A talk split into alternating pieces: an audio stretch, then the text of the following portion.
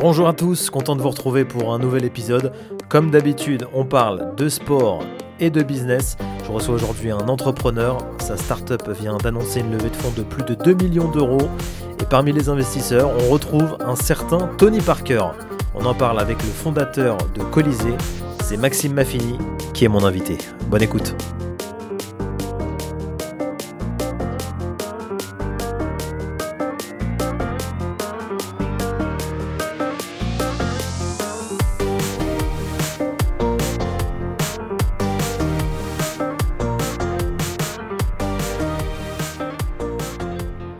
Bonjour Maxime Maffini. Bonjour. Maxime, je le disais en introduction, votre entreprise vient de lever plus de 2 millions d'euros. On, dit que vous voulez concurrencer Decathlon dans, certains articles, alors c'est un petit peu accrocheur. Alors Colisée, qu'est-ce que c'est? Est-ce que vous pouvez nous, présenter euh, votre concept? Ouais, mais je pense que, comme vous l'avez dit, le, nom de l'article était un petit peu accrocheur, on en reviendra par la suite. Mais Colisée, à la base, c'est une plateforme de mise en relation qui permet en fait aux sportifs et aux sportives de s'équiper dans plus de 27 disciplines différentes. Pourquoi une plateforme? Parce qu'avec Colisée, on a choisi le business model de la marketplace verticale. Une marketplace, vous en utilisez tous les jours. Hein. Euh, ça peut être des marketplaces de services comme euh, Uber ou Airbnb, par exemple, ou alors des marketplaces de produits comme Colisée, en fait, qui met en relation des vendeurs et des acheteurs en mettant en avant le catalogue des vendeurs. Les vendeurs chez nous, ça va être différentes catégories, juste pour préciser. Ça peut être aussi bien la boutique technique de sport du coin de la rue, qui elle n'a jamais vendu sur Internet, mais qui se dit qu'avec Colisée, elle va pouvoir toucher une clientèle un peu plus large que la clientèle de quartier qu'elle a l'habitude d'avoir. Ça peut être un e-commerçant qui se dit bon bah je vais ouvrir un nouveau canal d'acquisition et Colisée ça peut être intéressant pour m'amener des ventes supplémentaires.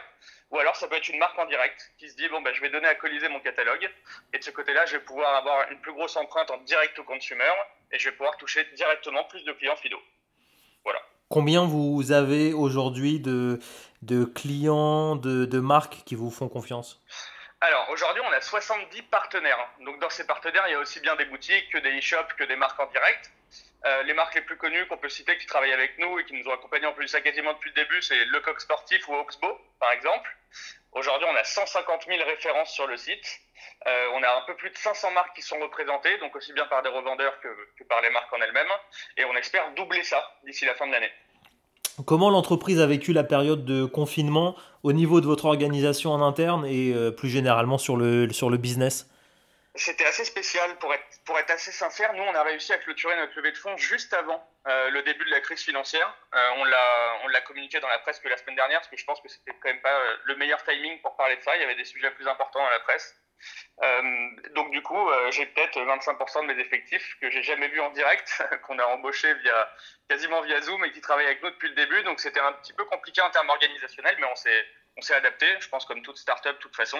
Aujourd'hui, on retrouve même d'ailleurs de moins en moins le, besoin d'aller travailler dans un bureau fixe. Et en, termes, de, en termes de business, c'était assez spécial également. On a eu deux premières journées où, du confinement où on a fait bah, les meilleures journées de l'histoire de Colisée. Euh, surtout drainés par des euh, accessoires de fitness ou de musculation.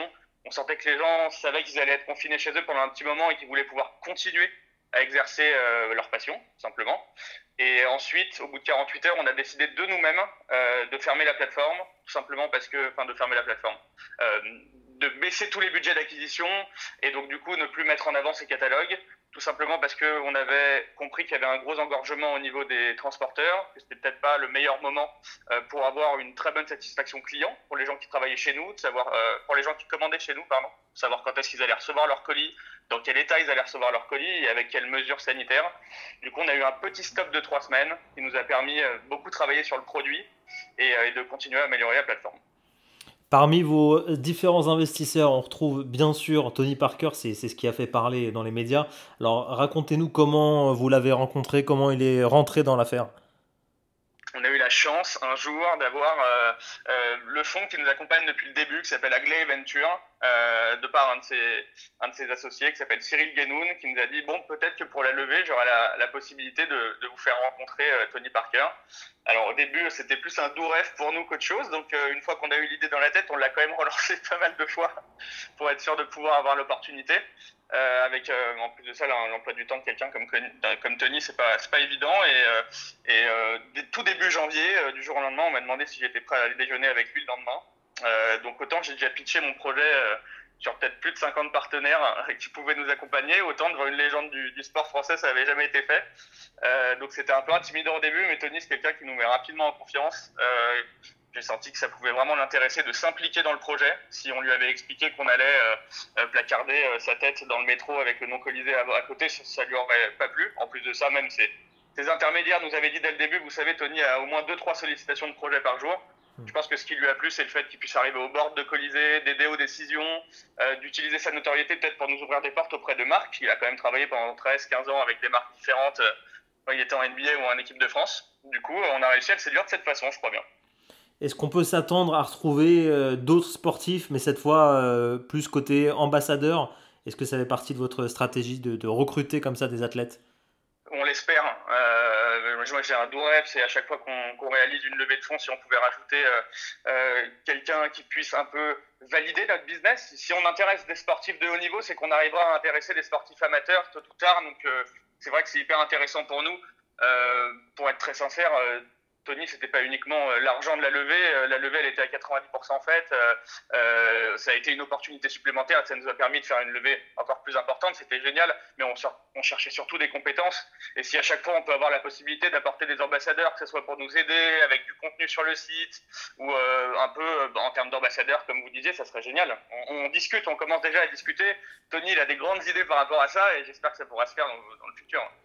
Dernière question, euh, Maxime, on est au tout début du déconfinement. Quels sont vos objectifs pour euh, l'année 2020 Est-ce que vous avez revu vos, prévisions à la baisse? Aujourd'hui, on est vraiment dans le, on est vraiment modèle startup où mes chiffres évoluent semaine après semaine. Et en plus, avec ce qui s'est passé avec la crise financière, pouvoir établir vraiment un, objectif chiffré, ça serait, euh, ça serait un peu utopique je pense. Euh, nous, on a de grands espoirs pour cette année. On sent en plus de ça depuis quelques semaines que les Français ont vraiment envie de faire du sport. On a des très bons chiffres actuellement, on récupère de plus en plus de clients avec un beau taux de satisfaction client.